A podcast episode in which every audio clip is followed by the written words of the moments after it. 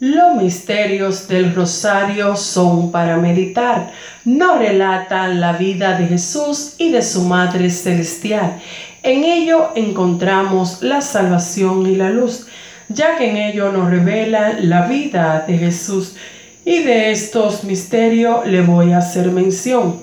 Contemplamos los misterios gozosos, nos anuncian su nacimiento y los misterios luminosos nos dan luz y nos dan vida. Los misterios dolorosos nos anuncian su pasión, que le entregó su vida en la cruz para darnos salvación.